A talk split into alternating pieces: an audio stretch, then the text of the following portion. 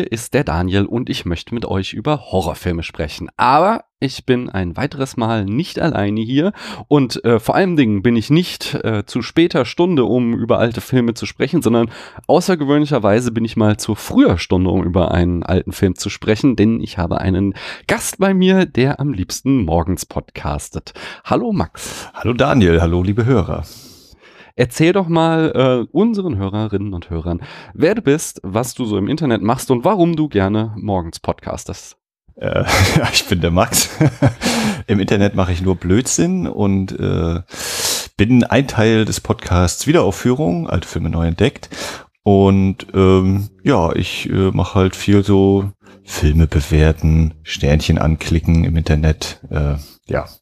Und warum ich gerne morgens podcaste, hängt in der Regel damit zusammen, dass ich im Kino arbeite und deswegen meine äh, Schichten ja meistens am frühen Nachmittag beginnen und dann bis spät in die Nacht gehen. Ähm, wobei das heute sogar relativ egal gewesen wäre, denn ich habe endlich mal wieder Urlaub. ah, okay, das ist nice.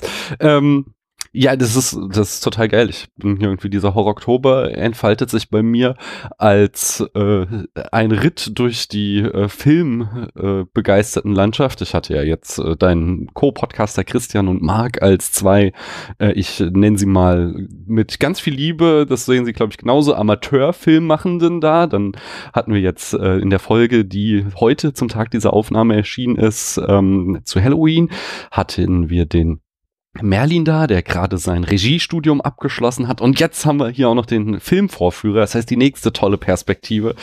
äh, das verspricht doch gut zu werden. Über welchen Film wollen wir denn heute reden, Max? Äh, wir reden über The Haunting, bis das Blut gefriert von 1963. Genau. Ähm, wie magst du den oder wie gefällt er dir so? Äh, ich mag den sehr, sehr gerne. ja. Und warum? Was, was schätzt du besonders an dem Film? Ähm, äh, ich glaube, man muss sich stark darauf einlassen, aber mir gefällt einfach so diese ganze Atmosphäre und ähm, dass wir mehr fühlen müssen, als dass wir gezeigt bekommen und ähm, ja, ich, also wie gesagt, wenn, wenn man sich darauf einlassen kann und das äh, hat bei mir ziemlich gut geklappt. Ich habe auch gestern nochmal eine ordentliche Gänsehaut bekommen bei einer bestimmten Stelle. Äh, und ja, ich, ich mag den sehr. Mhm. Also die Atmosphäre, da kann ich vollkommen zustimmen. Da wird besonders halt äh, mit Ton und Bild wird sehr, sehr viel Spannung aufgebaut, denn äh, man sieht ja gar nicht so viel. Es ist ja kaum was Gruseliges wirklich, was passiert, sondern äh, das Ganze, äh, ja, wird dir einfach suggeriert, so dass du dich, ich habe mich auch teilweise ganz schön in Angst reingesteigert. Äh, das passt schon sehr gut. Ähm, Fangen wir mal äh, gleich hier an mit den Eckdaten. Äh, du sagtest schon, deutscher Titel, bis das Blut gefriert aus dem Jahr 1963. Der Regisseur ist Robert Wise und das mhm. ist so mhm. eine der ganz großen Hausnummern in Hollywood, ähm, äh, wobei ich bei dem irgendwie interessant finde. Also der hat ja auch so einen Ritt durch sämtliche Genres hinter sich. genau, ja. Und äh, im Gegensatz zu so vielen anderen Regisseuren kann ich bei ihm irgendwie nicht so einen distinkten Stil herauslesen ähm, finde ich zumindest. Siehst du das anders?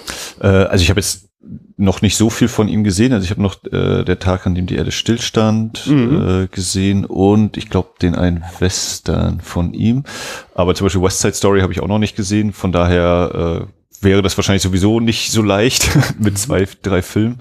Aber ähm, es sind gute Filme gefühlt. Ja, ja, also, ähm, also er hat halt echt viel gemacht und da ist auch eine ganze Menge äh, eher so, na, B-Ware möchte ich ja, nein, das ist, das ist ein doofes Wort für Film, aber halt mehr so, so Filme, die ich jetzt nicht als besonders einstufe. Aber zum, ich fange mal ein bisschen an. 1944, sein erster Film, wo er alleine Regie geführt hat, war Mademoiselle Fifi. Äh, du hast schon erwähnt, 1951, der Tag, an dem die Erde stillstand, ist so ein ganz großer Knaller, äh, den ich auch vor noch gar nicht so langer Zeit gesehen habe und ich auch sehr mag. Ähm, dann 1961 West Side Story, äh, da fängt er an mit, oder weiß ich, davor hat er vielleicht auch schon Musicals gemacht. The Haunting hatten wir gesagt, ist von 63. Äh, so sein kommerziell größter Hit war sicherlich äh, The Sound of Music von 1965, oh. der ja zwischenzeitlich mal der erfolgreichste Film aller Zeiten war.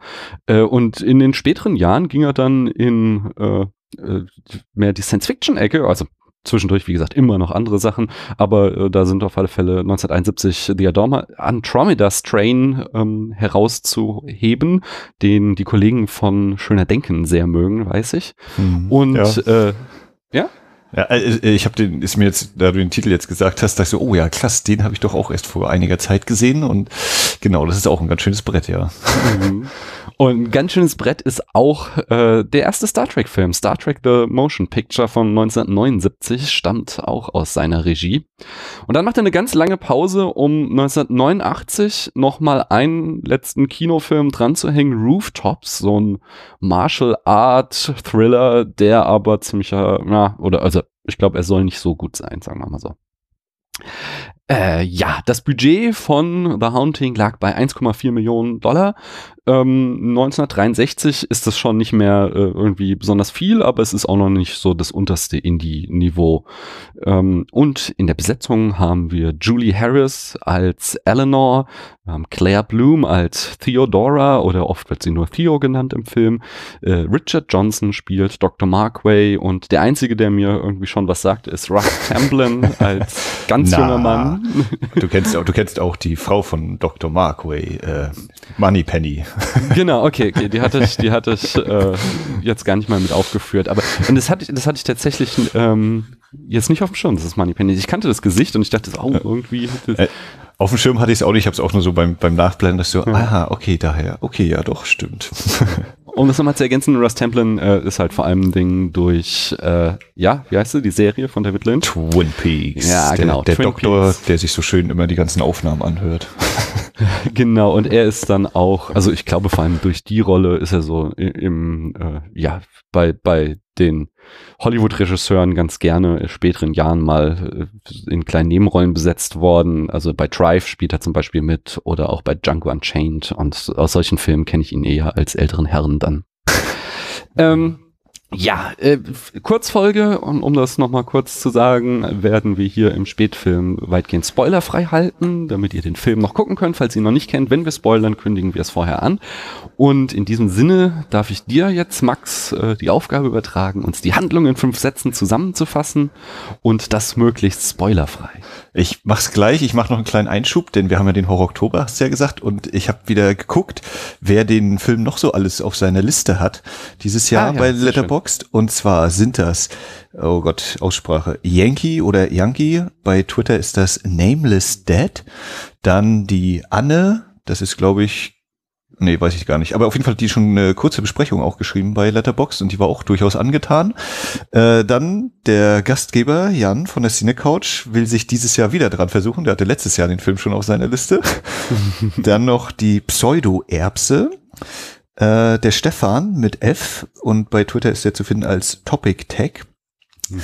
Dann Gefre-Limo als äh, Trafalgar 3390 bei Twitter unterwegs und Lena Lighthouse äh, bei Twitter als Medien-Maädchen, also Mädchen, unterwegs. Mhm. Die haben den Film alle auch auf ihrer Liste. Wie gesagt, die Anne hat schon, äh, ich bin mir jetzt nicht mehr sicher, ich glaube mindestens drei, eher so Tendenz vier Sterne vergeben. Ähm, ja, das noch als kurzer Einschub. Die Handlung in fünf Sätzen. Äh, Dr. John Markway, ein aus England stammender Anthropologe, möchte in Stephen King Land ein teuflisches altes Haus untersuchen und lädt sich dazu eine bunte Truppe ein. Da sagen aber einige Leute ab, deswegen äh, kommt nur noch ganz Psycho-Style oder fast nur Psycho-Style eine Frau mit einem Auto zu diesem Haus gefahren. Äh, das ist die Eleanor Dort trifft sie dann noch die von dir erwähnte Theodora und den äh, Gott, äh, entfernten Verwandten der derzeitigen Besitzerin des Hauses, äh, den Luke.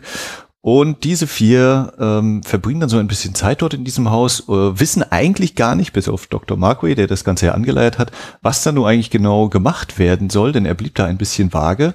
Ähm, und er möchte da Experimente äh, experimentieren und äh, die Leute sollen immer so aufschreiben, was sie denn so tags und nachts über erleben in diesem Haus. Ähm, ja, und bei diesen Erlebnissen sind wir dann zugegen. So, das nice. waren bestimmt 3,4 Sätze. Ja, war äh, auf jeden Fall äh, ganz, ganz im Sinne unserer üblichen fünf Sätze. äh, ich habe zwei kleine ähm, Produktionsfakten gefunden, die ich spannend fand. Einmal, es gibt immer sehr wieder prominent das äh, Haus von außen zu sehen vor einem Nachthimmel und äh, trotz dieser Nachtaufnahme äh, hebt es sich doch sehr schön davon ab. Das haben sie ähm, hinbekommen, indem sie diese Szenen mit Infrarot-Filmmaterial gedreht haben. Das hat mich doch beeindruckt für das Jahr. Ja. Und äh, sehr schön ist auch, es gibt da eine prominente Wendeltreppe, die äh, da ja, die uns schon im Prolog eingeführt wird und die immer wieder von Bedeutung ist im Laufe des Films. Und dort gibt es dann auch ähm, mehrere Kamerafahrten, wenn Leute die äh, Wendeltreppe hochsteigen. Und äh, das war auch äh, ganz schöne tricky Angelegenheit, nämlich sie haben die äh, äh, eine Schiene für den Dolly quasi als Geländer auf diese Wendeltreppe gesetzt, dann einen kleinen Dolly gebastelt, auf dem sie eine Handkamera hatten, äh, die sie dann immer mit einem Seil abgelassen haben und quasi, wenn Leute ähm, äh, ja, also teilweise haben sie dann das Bild auch noch, äh, also das Film, den Film wieder rückwärts laufen lassen, um halt, wenn die Kamera äh, runterfährt, aber halt wir äh, im Film eine Fahrt nach oben haben, dann äh, wurde das eben, ja, das, der Film rückwärts ver verwendet. Äh, war das jetzt klar? Ich habe das ein bisschen kompliziert ausgedrückt. War klar. Gut, also ich fand es jedenfalls technisch äh, sehr, sehr beeindruckend, was sie sich da für einen Aufwand gemacht haben. Sehr, sieht man auch, ist cool. Mir gefallen die Szenen alle gut. Springen wir rein. Ähm, und zwar, wie ich es gerne im Spätfilm mache, mit der ersten Szene. Wir beginnen mit einem Prolog, der uns die Geschichte des Hauses, äh, wir haben hier einen klassischen Haunted House Film erzählt und äh, darüber ist ein Voice-Over gelegt. Und wenn man die zwei Elemente hat, dann hat man mich schon fast verloren, weil es sind beides so Sachen, die ich nicht sehr schätze. Ein Prolog, habe ich neulich schon drüber geredet, ist so, na, ich mag lieber Filme, die gleich reinspringen. Und Voice-Over ist für mich auch immer eine Methode, so, okay, das haben sie nicht besser hingekriegt. Aber zumindest in dem Prolog äh, finde ich das äh, hier eben doch sehr, sehr schön. Also, äh, und zwar erstmal wie der ganze Film zeichnet sich auch dieser Prolog durch sehr kreative Kameraarbeit aus und vor allen Dingen äh, machen sie dann so ein Wechselspiel, dass der ähm, Dr. Markway quasi die Geschichte des Hauses erzählt und wir dann ähm, oft in seinem ähm, Voice-Over einen Bildhub haben, den wir dann filmisch in einem Bild äh, den Payoff zu haben. Zum Beispiel kriegen wir erzählt, dass die Haushälterin sich erhängt hat, aber er erzählt halt einfach nur, wie sie quasi, nachdem sie für den Tod ihrer äh, der alten Frau, die dort gewohnt hat, mitverantwortlich ist, weil sie nicht zur Stelle war, äh, wie sie dann irgendwie langsam in den Wahnsinn abdriftete und äh, die Pointe ist dann halt, dass sie sich am Ende das Leben nimmt und wir sehen halt, wie sie, äh, wie ja ihr Körper runtersackt am Heil, äh, am Seil hängen, äh, als äh, ja Ende dieses, dieses Aufbaus. Das ist, das finde ich schon ziemlich nice. Und was ich auch noch cool finde, ist dann, dass es nach diesem Prolog einen Wechsel im Voiceover gibt und das ist was, was ich nur von Scorsese kenne und äh, frage mich, weil auch so ein paar andere Elemente irgendwie sehr nach Scorsese aussehen, besonders in der Kameraführung, ob der gute Mann diesen Film geguckt hat und ob er sich daran orientiert hat. Also geguckt hat er den bestimmt. Ich möchte übrigens ja. noch ganz erbsenzählerisch äh, anmerken, noch vor der Titeleinblendung haben wir ja auch schon ein Voice-Over und ich bin der Meinung, das ist nicht äh, Dr. Markway, sondern das ist noch ein quasi allgemeiner Sprecher, den wir auch nie zu Gesicht mhm. bekommen. Also wir haben sozusagen drei verschiedene Voice-Over-Stimmen da gleich am Anfang. Ja, es ist quasi Scorsese hoch zwei. nee, aber also, also, ähm, kannst du kannst du dich noch dran erinnern? Also wirklich bevor der Titel eingeblendet wird, kommt ja einmal hier das Haus ja. und dann fängt er an zu erzählen, hier Hill House und es ist böse. Übrigens ist das Haus böse und es ist sehr sehr böse. und dann kommt das ja nochmal. Ja. ja, das ist das ist tatsächlich sehr sehr schön. Ähm, äh, Allerdings dann im Laufe des Films haben wir dann halt eben dann den Voice-Over von Eleanor und der hat mich jedes Mal vollkommen rausgeworfen, weil der tatsächlich so uh, the worst of all Voiceovers ist, der uns einfach nur immer wieder erzählt, äh, wie schrecklich sie das jetzt alles findet und wie schlecht es ihr geht und äh, dass sie so hin und her gerissen ist und was sie für eine geplagte Seele ist und ich finde vor allem, dass es der überhaupt nicht notwendig ist, weil die Schauspielerin das durchaus hinkriegt, mit ihren ähm, geplagten Gesichtsausdrücken ihren Schrecken auf die äh, Kamera zu bringen. Es gibt so eine Szene, wo es effektiv ist, wenn es darum geht, ne, obwohl, da spricht sie sogar auch, äh, wo sie glaubt, dass Theo ihre Hand hält und dann äh, am Ende stellt der Szene stellt es sich heraus, dass es gar nicht Theo war. Ich lasse es mal vage. Ähm, aber äh, in, in 90% aller Fälle finde ich den äh, Voice-Over komplett redundant und das war sowas, was tatsächlich einen Abzug in der B-Note bei mir äh, erbracht hat. Mhm. Also kann ich völlig nachvollziehen. Ich habe da auch immer so, es ist so ein ganz schmaler Grad und ganz häufig äh, habe ich auch so dieses, ja komm, will, haben wir doch jetzt gesehen. Teilweise finde ich aber auch, äh, versuchen sie damit eben noch so dieses, das Thema mit der Mutter nochmal so äh, anzutüdeln und eben, ja, also quasi eines dieser Hauptthemen, dieses äh, immer auf der Suche sein und eben nie ankommen, mhm. äh, was der Film ja, was sich durch diesen ganzen Film zieht. ähm, ja, bin ich auch immer so gespalten. Einerseits denke ich mir, ja, nee, das wirkt eigentlich schon cooler mit den, nur den Soundeffekten und so, ohne diesen Effekt des Voice-Overs. Andererseits teilweise ist da noch mal was mit drin, so, Ah, ist schwierig. Also finde ich auch nicht perfekt, ähm, aber an, an, manchen Stellen kann ich trotzdem sehr gut damit leben. Aber ich verstehe auf jeden Fall, was du da meinst. Und äh, auch wenn Markway uns am Anfang die Geschichte erzählt, da ist auch manchmal so dieses Ja, hm, na. aber da, da gibt es dann eben andere Sachen, die das mehr als wettmachen für mich dann. Genau, was, was denn zum Beispiel? Äh, ja, also gerade beim Prolog einfach diese ganze Kameraarbeit, äh, das ist eben, oder das zieht sich ja durch den ganzen Film, dass du dass das so dermaßen durchkomponiert ist und auch die ganzen Kamerafahrten oder Bewegungen. Du hast meistens irgendeine von diesen merkwürdigen Statuen oder Figuren in diesem Haus so an einer Seite des äh, im Bild im Vordergrund. Dann hast du irgendwie einen Charakter oder mehrere im, im Haupt, äh, auf der Hauptebene des Bildes und dann hast du eben noch dieses wunderschöne 3D-Bild eben ständig, weil dieses ganze Haus immer vollgestellt ist, verwinkelt ist und da wird immer so viel gemacht. Oder wenn du dann eben so eine Art, es ist keine Vogelperspektive so richtig, sondern irgendwie so, als wären wir jetzt in einer äh, Zimmerecke am Dach und haben so einen Überblick und da müssen, was für Linsen da genommen worden sein müssen, äh, dass, dass man eben diese ganzen Sachen mit im Bild hat, von einer Tür bis ans andere Ende des Zimmers äh, und dann passiert da eben so viel ständig. Äh, und gerade beim Prolog sind es dann eben auch diese ganzen äh, Tricks, die ja eben alle in der Kamera gemacht worden sind. Oder wenn dann eben das Bild plötzlich mal auf dem Kopf steht, wir sozusagen eine, eine äh, Ich-Perspektive einnehmen, ganz kurz, einer mhm.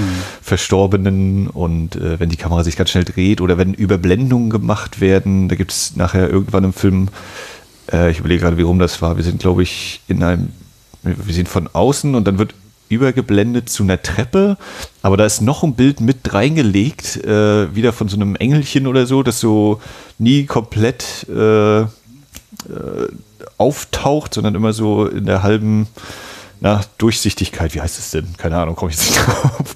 Also diese Überblendung des, des Engels wird nie auf 100% geschaltet, sondern dann kommt eben diese Treppe durch und das ist das Bild, wo wir hingehen, aber dass eben in diesem Überblenden noch ein drittes Bild sich reinschiebt, sowas zum Beispiel. Also ja, die Kamera, die Kamera, die Kamera. Oh.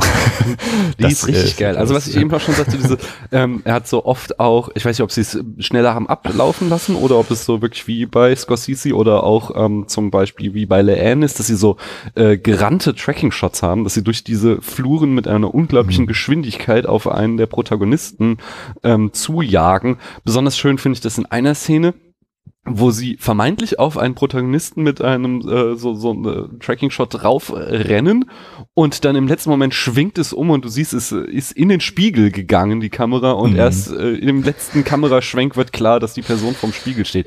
Da dachte ich echt so, boah, was ein geiler Shot, der hat mich richtig umgehauen. Ähm, und äh, was ich auch immer wieder schön finde, wie sie einfach, also es, wir hören immer gruselige Geräusche, und dann sehen wir ganz lange, äh, immer abgewechselt halt mit so Reaction-Shots von den verängstigten Protagonisten, irgendwelche Elemente dieses Hauses, besonders äh, auch Türen. Und diese Türen äh, sind ja an sich nichts Gruseliges. ähm, also es gibt da auch gruselige Aspekte an den Türen, komme ich gleich noch zu. Aber ähm, vor allen Dingen, es gibt da diese, so, so eine Szene, die ich eben auch schon hatte, diese Handhaltszene, wo wir so, so ein Muster an der Tür sehen. Und je länger die Kamera da drauf äh, guckt, desto mehr hat sich für mich da schon so ein Gesicht aus diesem Holzmuster herausgeschält, obwohl es halt einfach nur so ein Blumenmuster an der Tür ist, ohne dass es an sich gruselig ist, nur in dieser Art und Weise, wie es in dem Film eingesetzt wurde. Das fand ich sehr cool. Ja, aber, äh, das war, glaube ich, aber nur, nur in Anführungszeichen die Tapete, oder? War das Ah, okay, ja, oder Also bleibt so sich gleich, Holz, ne? Also Holzmuster, dieses, irgendwas. dieses ja. Gesicht da ist auf jeden Fall sehr, sehr beeindruckend, ja.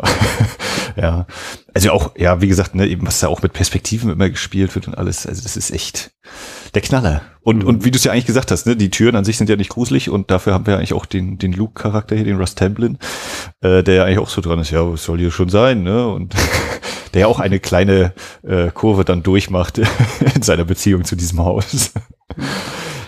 Ähm, nee, genau, und dann gibt es aber eine Szene, wo, also es gibt öfter mal, dass dann so der Türgriff so ein bisschen wackelt, um zu suggerieren, dass da vielleicht doch ein Geist auf der anderen Seite steht. Ähm, und es gibt so eine Szene dann, äh, was ein Bild ist, was sich auch irgendwie in die Horrorfilm äh, ja, Geschichte eingebrannt hat, nämlich dass so eine Tür anfängt zu pulsieren und was halt total geil ist, weil Holz das ja nun mal nicht kann. Ich hatte jetzt ja kürzlich In the Mouth of Madness besprochen und da haben wir dieses Bild zum Beispiel wieder aufgegriffen von der pulsierenden Tür oder bei ähm, Nightmare on Elm Street, da ist es nicht die Tür, aber das ist die Wand, wenn halt vermeintlich äh, feste Gegenstände plötzlich anfangen, sich elastisch zu bewegen, ist auch so ein Bild, was auf mich auf jeden Fall irgendwie schon einen sehr gruseligen Effekt immer hat. Ja. Ja, nicht nur auf dich. Ähm, ich habe mich tatsächlich schon ausgeredet, muss ich ganz ehrlich sagen. Hast du noch was, was auf dem Herzen liegt? Ähm, ja, ich finde, also, ähm, er hat ja auch ganz am Anfang einmal gesagt, so, man muss sich ein bisschen drauf einlassen können. Ähm, ich finde, es ist ein Film, der, ich weiß gar nicht, ein Jumpscare oder ein ganz Mhm. offensichtlicher Jumpscare ist drin und sonst ich überlege gerade, ob das andere so Frühform eines Jumpscares sein können, weil wie zum Beispiel eben diese eine Spiegelszene, wo, wo der Charakter drauf zuläuft und wir dann erst am Schluss merken, irgendwie ist das verzerrt, aber ach so, ja, okay, es ist nur ein Spiegel. Das ist so nochmal ein Moment. Mhm. Aber sonst ist das wirklich, finde ich, eher so eben diese Stimmung aufbauen, so eine Atmosphäre und das dann eben so eher auf einem Level halten. Also dass man nicht immer diesen, oh Gott, habe ich mich jetzt gerade äh, zu Tode erschreckt hier, ähm, sondern dass wir eigentlich die ganze Zeit in so einem Zustand des, oh Gott, jetzt könnte gleich wieder was passieren, nein, geh da nicht hin, oh, was ist da jetzt und jetzt macht doch mal einer diese Tür auf hier, das kann doch nicht sein, dass da jemand klopft. ähm, sind also, dass das quasi ja, die, die Schraube immer weiter angezogen wird, so wie man eben diese Wendeltreppe da hoch und runter gehen kann. Ähm, also, dass das eher so ein, so ein Level ist, der, finde ich, durch den ganzen Film sich so zieht und immer noch mal ein bisschen gesteigert wird, äh, und wo andere Filme dann eben entweder zwischendurch mal so einen Jumpscare reinhauen oder sonst wie, hebt der Film sich das wirklich ja quasi fürs Finale auf. Okay, ich würde sogar fast sagen zwei Jumpscares, wenn man noch den Schluss, Schluss da mit dazu nimmt. Hm. Ähm, übrigens beides ja der, der gleiche Charakter, der da beteiligt ist.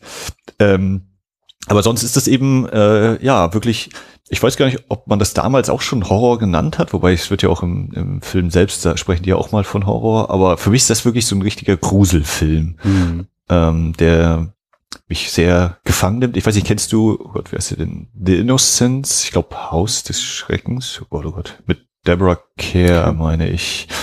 Äh, das ist auch so, in Anführungszeichen ähnlich. Das ist auch so ein schöner Scope-Film, schwarz-weiß, und da geht's dann auch äh, um, äh, da, da manifestieren sich ein paar Erscheinungen. Ein bisschen anders als hier, aber das ist auch so einer, den ich mit in diese Kategorie zählen will, so äh, sehr, sehr, sehr schöne Gruselfilme halt. Hm.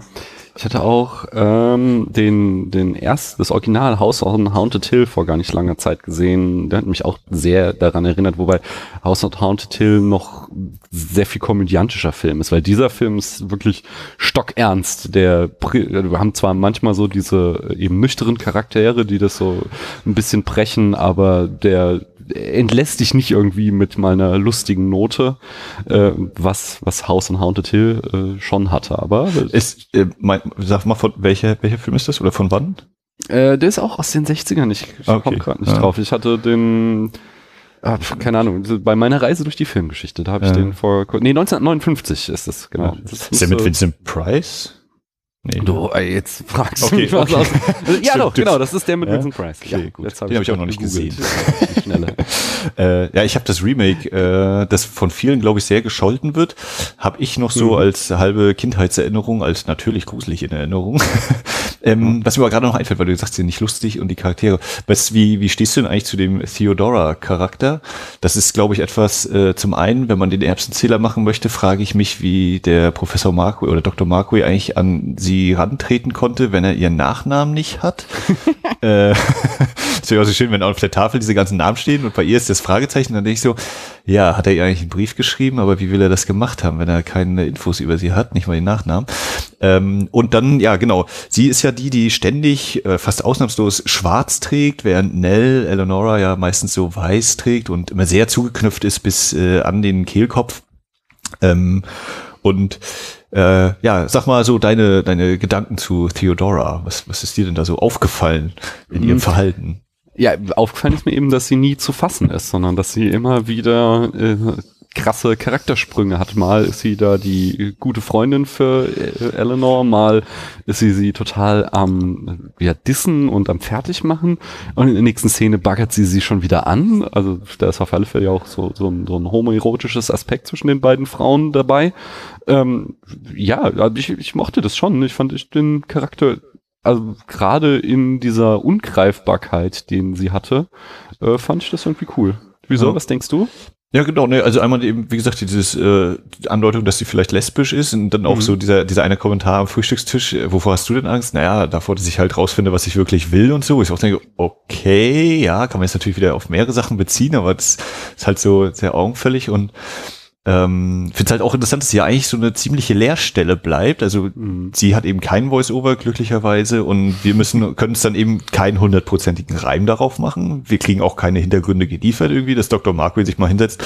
Ach so, hier Theodora, ich will es jetzt dem Zuschauer erklären. Sie waren also zehn Jahre da, haben dann drei Jahre dieses gemacht und sowieso, sondern die bleibt eben so diese ja es ist eine Figur, die, die man eben nicht zu greifen kriegt. Und das finde ich natürlich dann auch wieder interessant in diesem Zusammenhang mit, ja, wer ist denn hier nun, wer, wer sagt denn, dass wir alle gesund sind und äh, nicht doch verrückt und doch nicht eingebildet oder so? Und da wäre sie tatsächlich noch mit äh, am ehesten so der Fall, dass, dass es vielleicht eine, eine eingebildete oder eine, eine nicht tatsächlich existierende Figur sein könnte, in großen Anführungszeichen. Denn gerade den Markway und den Luke kriegen wir doch ein bisschen mehr äh, charakterisiert in der Hinsicht oder über ihre Geschichte erfahren wir ein bisschen mehr.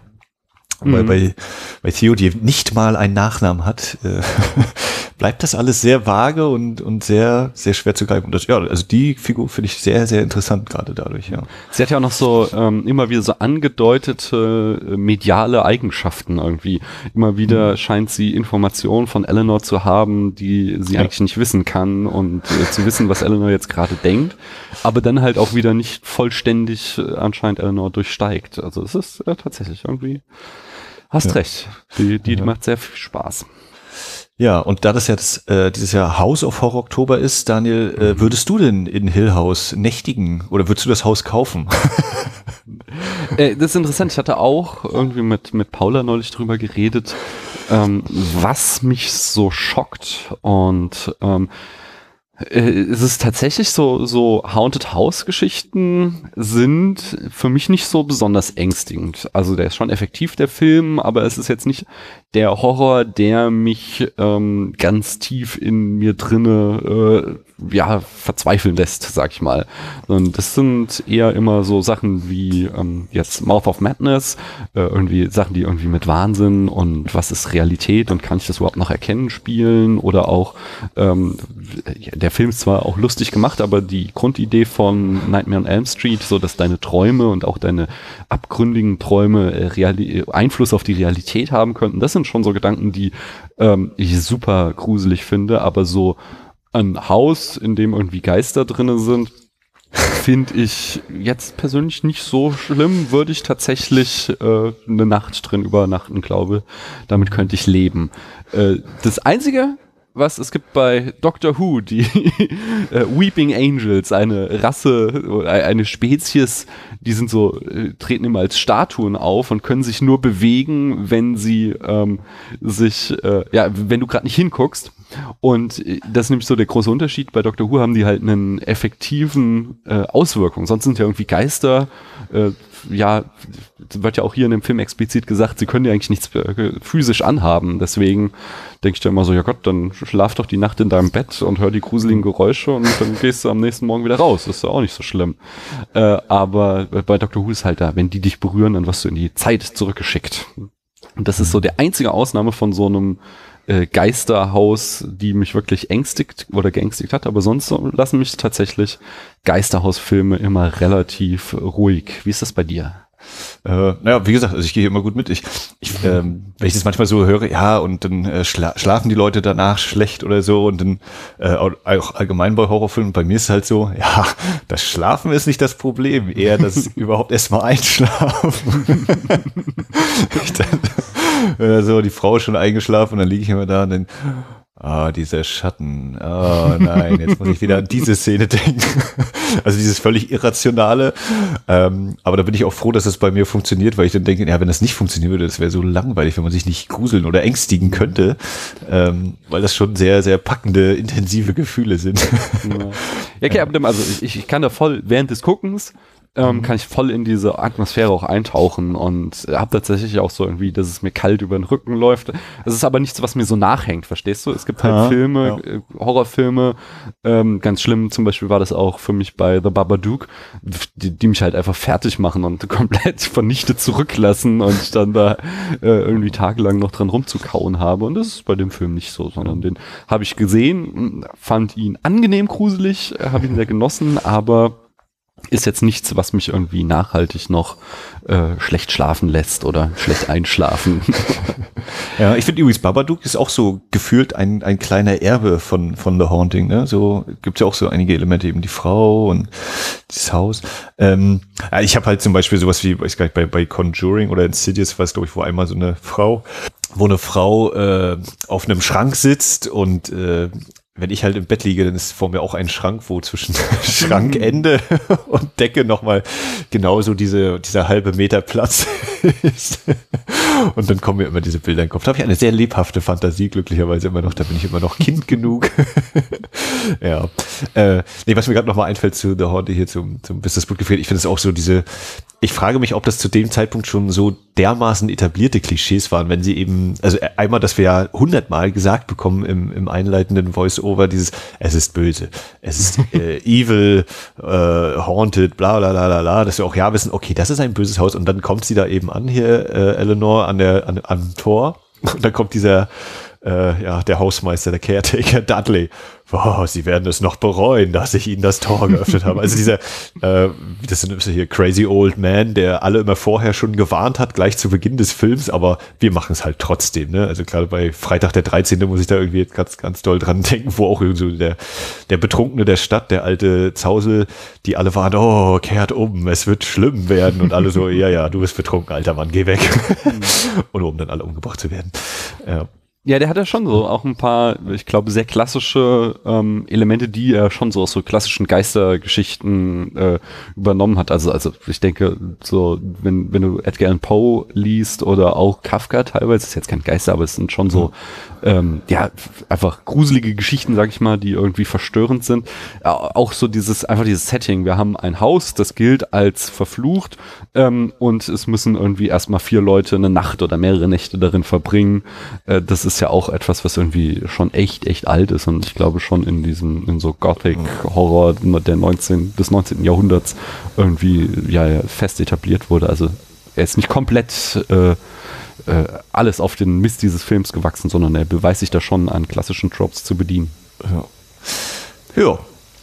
Dann ähm, bleibt uns nur noch abschließend den Film nochmal zu bewerten. Ich bewerte hier gern auf der Letterbox-Skala von einem halben bis fünf Sternen und einem Herz. Musst du nicht, wenn du sagst, äh, Film bewerten finde ich vollkommen blöd. Äh, ich sag mal, ich gebe dem Film Äh, dreieinhalb Sterne und ein Herz. Ich mochte ihn sehr gerne.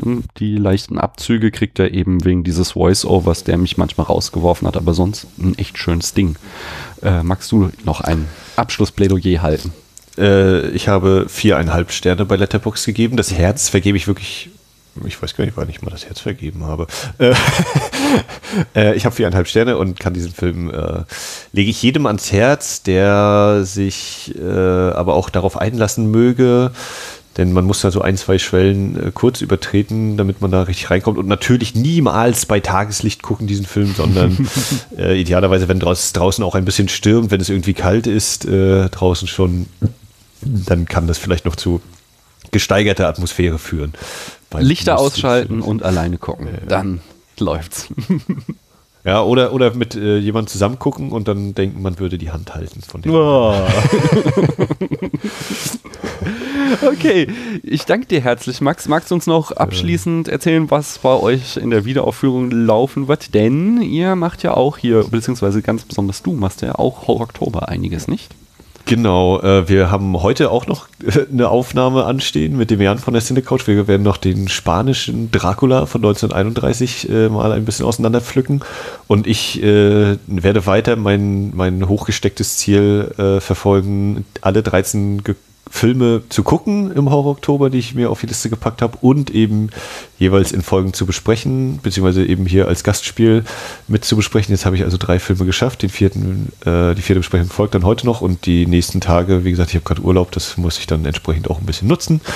Äh, und dementsprechend sind in den nächsten Tagen und Wochen weitere Horror Oktober Folgen zu erwarten und dann wird es in absehbarer Zeit, glaube ich, eine Folge zu The Killer geben. Nee, Hardboiled. Hardboiled. Hatte Christian mit dem Nils von der Cine Couch in Hamburg geschaut und die haben auch noch eine Folge aufgenommen, glaube ich, auch noch mit einem weiteren Gast da von den Hamburgern. Ähm, und die wird dann auch in den kommenden Wochen irgendwann mal im Feed aufploppen. Ja, das ist so der Stand bei der Wiederaufführung. Okay, dann äh, ich danke fürs Zuhören. Ich danke dir, Max. Äh, ich hoffe, wir reden uns bald mal wieder. Lesen werden wir uns auf alle Fälle. Und äh, schaltet auch ihr wieder ein, wenn es hier demnächst schon weitergeht im Oktober. Tschüss. Ciao.